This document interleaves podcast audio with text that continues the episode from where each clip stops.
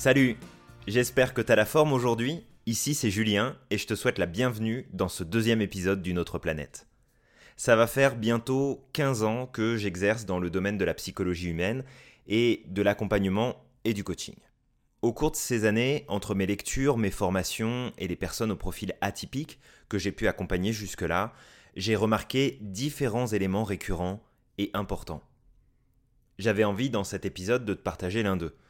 Et j'espère qu'en te parlant de ce sujet, ça va te permettre de progresser dans tes réflexions et t'aider à te reconnecter un peu plus à toi-même pour être aligné. En fait, je vais te parler ici d'être la personne que tu peux vraiment être. Et pas seulement de l'envisager comme une option, mais comme une nécessité. Comme un devoir, si tu préfères. De devenir et d'incarner la personne que tu es vraiment.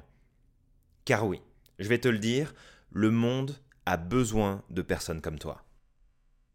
Ne grillons pas les étapes et reprenons l'affaire depuis le début. Si je te dis Abraham Maslow, est-ce que ce nom te dit quelque chose? As-tu peut-être déjà entendu parler, lu ou étudié le personnage? Si ce n'est pas le cas, rapidement, Abraham Maslow était un psychologue américain considéré comme un des pères fondateurs de la psychologie humaniste.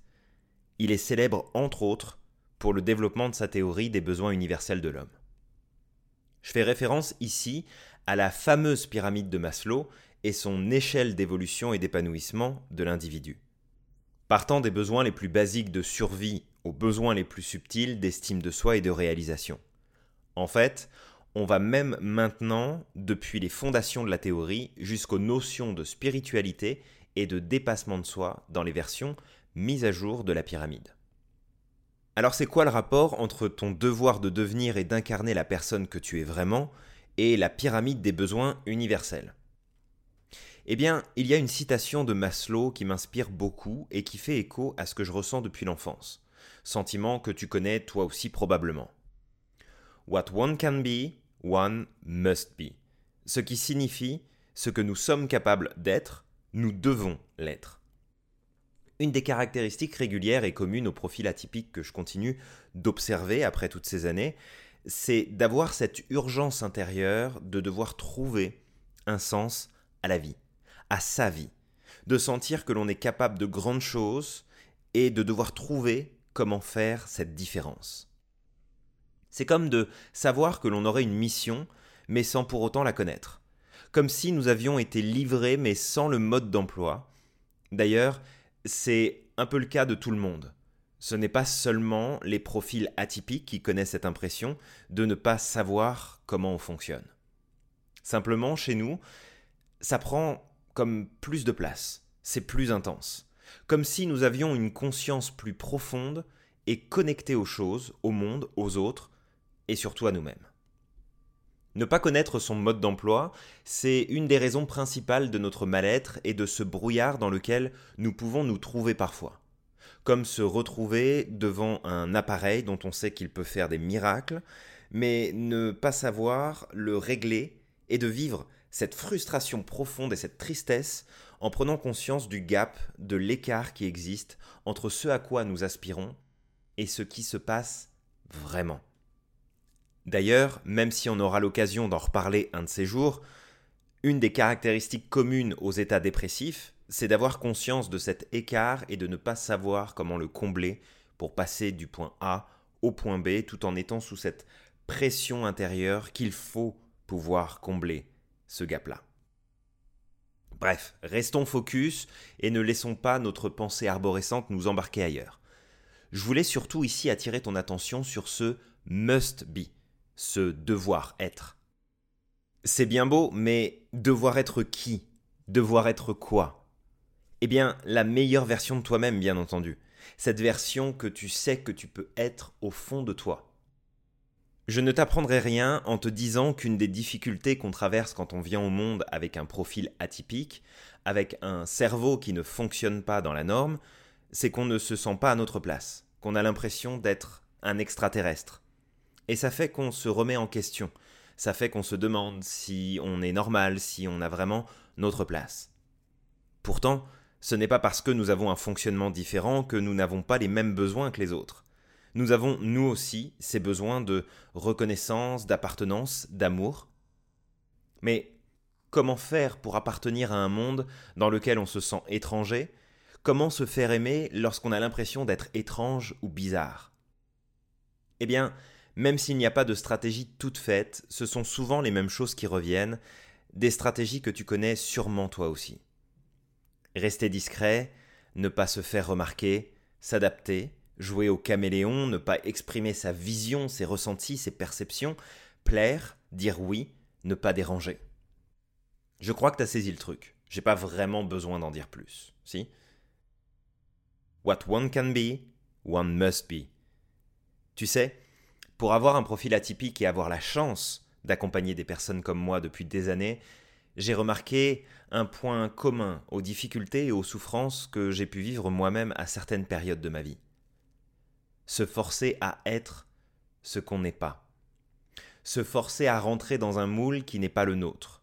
Se forcer à arrondir les angles alors qu'en vérité, on s'entaille dans l'âme, on s'entaille dans notre identité profonde. Comme si on était coupable d'être différent, comme si notre bonheur dépendait de la souffrance qu'on serait capable d'encaisser pour satisfaire des normes appartenant à un monde dans lequel nous sommes nés. Je sais bien que d'autres personnes ayant un profil non atypique vivent elles aussi cette problématique, mais c'est un sujet central et profond, je le crois, aux profils comme les nôtres. Se forcer à être différent de notre vraie nature pour ne pas être différent aux yeux des autres. Et après Je devrais avoir confiance en moi, avoir de l'estime, reconnaître mes forces et mes talents? La belle affaire. S'empêcher d'être soi juste pour ne pas paraître différent, parce que nous avons installé cette croyance profonde durant notre enfance que ça ne serait pas bon pour nous? Mesdames, Messieurs, je vous présente l'idée du siècle. Bon, ok, c'est pas tant de notre faute.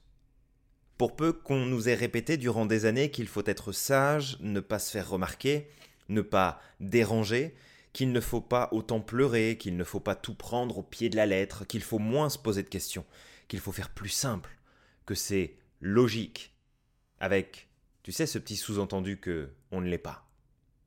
Eh bien, on se retrouve rapidement paumé et déstabilisé dans tout ça. What one can be, one must be.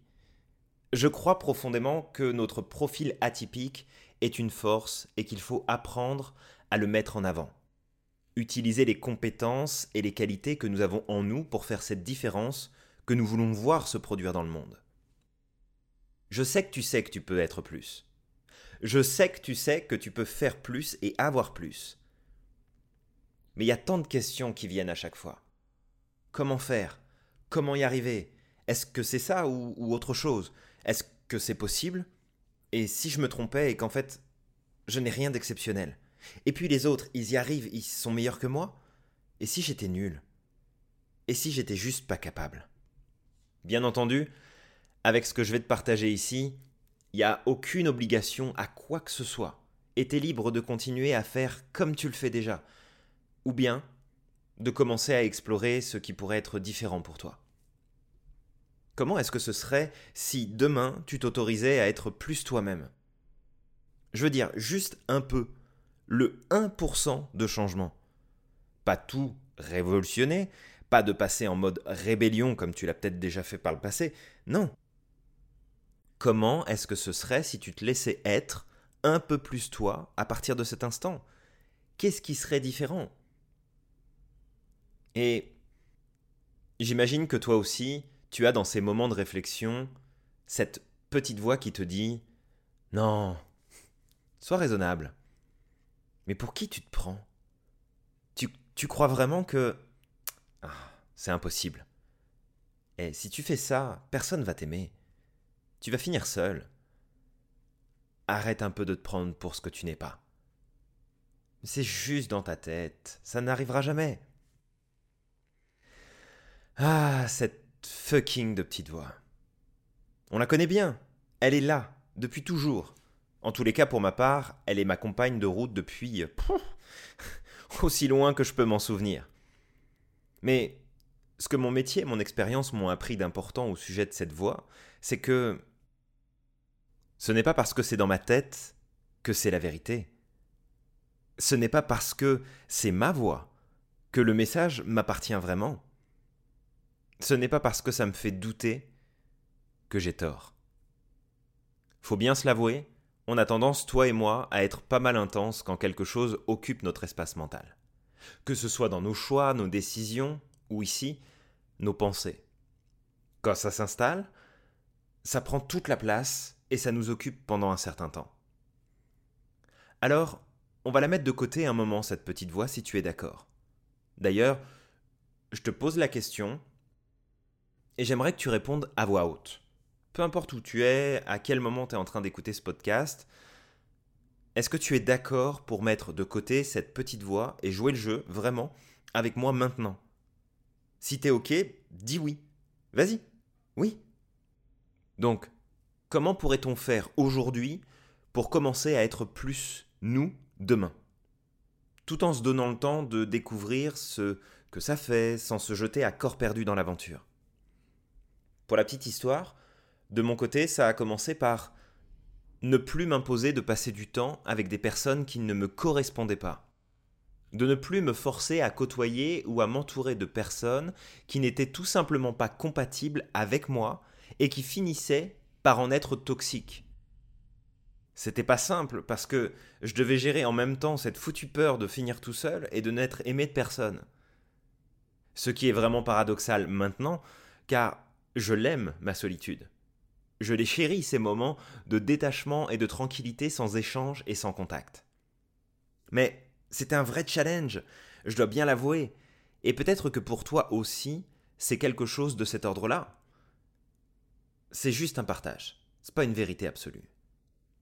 Alors je vais te poser cette question importante, et sans toi libre d'y répondre à voix haute, de l'écrire, et même de mettre sur pause pour prendre le temps d'y penser. Qui vas-tu pouvoir devenir si tu arrêtes de te connecter et de t'entourer de personnes qui ne t'apportent rien et qui ne te laissent pas la liberté d'être authentique? Je reprends. Qui vas-tu pouvoir devenir si tu arrêtes de connecter et de t'entourer de personnes qui ne t'apportent rien et qui ne te laissent pas la liberté d'être authentique? Je vais préciser ici que parfois ce sont aussi des personnes que nous aimons profondément et dont nous ne voulons pas nous détacher. L'idée n'est pas de tourner le dos à ces personnes, qui sont de bonnes personnes. C'est juste que ça matche pas avec nous et que c'est tout à fait correct. Je vais te dire un truc simple. Ce n'est pas parce que tu es capable de faire le caméléon depuis ton enfance pour satisfaire tout le monde que tu dois continuer et aussi que les autres sont capables de le faire.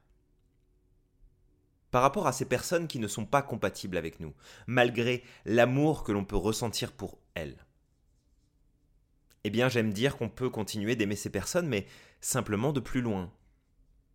L'idée en fait, ici si tu veux, c'est de reprendre notre pouvoir. De ne pas laisser leur point de vue ou leur croyance devenir une influence déstabilisante sur les nôtres. En clair, être aligné avec nous-mêmes, être aligné avec notre vision du monde, être aligné avec nos émotions, être aligné avec nos pensées, être aligné avec nos actions et nos décisions. Alors tout ça, ça va demander du temps, des efforts, mais je peux te garantir que c'est le bonheur qui t'attend au bout. L'épanouissement profond et durable, la paix intérieure, le bien-être à tous les niveaux. Quand je regarde la pyramide de Maslow, je vois ça. Quand on a un profil atypique, on est fortement connecté tout en haut de la pyramide de Maslow, identité, dépassement de soi, spiritualité comme un point de mire qui nous attire et nous pousse à avancer dans cette direction à chaque instant. Et en même temps, on est connecté aussi avec les niveaux inférieurs qui sont tout aussi importants. Mais à cause de stratégies d'adaptation que nous avons eu l'habitude d'utiliser durant des années depuis notre enfance, eh bien ces stratégies nous poussent à adopter des attitudes, des comportements, des réactions qui nous éloignent de ce à quoi nous aspirons vraiment. Eh bien, on essaie de répondre et de satisfaire à ces besoins, qui sont prioritaires, avec des moyens, des décisions et des actions qui nous éloignent de notre vraie nature. Et encore une fois, ces besoins, ils sont importants, ils sont à la base de la pyramide. Appartenance, amour, reconnaissance. Mais on ne fait pas ça de la bonne façon. Ce que je veux dire ici, et je t'invite à prendre le temps de méditer dessus si tu le souhaites, c'est que ces deux parties de la pyramide ne sont pas incompatibles. Être aimé, accepté et reconnu n'est pas incompatible avec ton authenticité. Tu n'as pas besoin de te plier aux règles ou à l'inverse de te rebeller face à elles pour affirmer ta place. T'as juste besoin de comprendre ce qui fait de toi qui tu es vraiment, de l'accueillir et de laisser la magie opérer. Tu sais, ça me touche toujours profondément quand mes clients m'expliquent au début de nos rencontres qu'ils ne peuvent pas être eux-mêmes car ça remettrait tout en question. Mais quand tu décides de ne pas être toi-même, c'est toute ton identité, ta raison d'être que tu remets en question. Le système et les règles, ce sont des constructions normées pour répondre à un besoin d'organisation et de maîtrise d'un ensemble. Mais toi, ton identité, c'est la vérité, c'est ton authenticité, c'est ce que la nature a placé en toi, en chacun de nous, et qui nous rend uniques et importants pour ce monde. Je te pose la question, est-ce que tu préfères remettre en question ta nature profonde ou le système avec lequel tu essayes de fonctionner pour trouver ton milieu juste et ton équilibre? Attention, je ne dis pas de faire une révolution et de tout changer, mais juste que la majorité des règles qu'on s'impose n'existent pas et ne sont écrites nulle part. Laisse la magie opérer, car oui, tu es magique, tu as le pouvoir de réaliser tout ce que tu désires, ne l'oublie jamais. Alors voilà, je pense qu'on pourrait encore s'en parler pendant des heures. Et c'est ça qui est cool aussi car on a encore plein de belles choses à se dire dans les prochains épisodes de ce podcast. Mais pour aujourd'hui, je vais te souhaiter maintenant une super journée, soirée, nuit, et on se retrouve rapidement dans ce podcast. C'était Julien, coach hypersensible et hyper aligné, et je te dis à la prochaine sur une autre planète.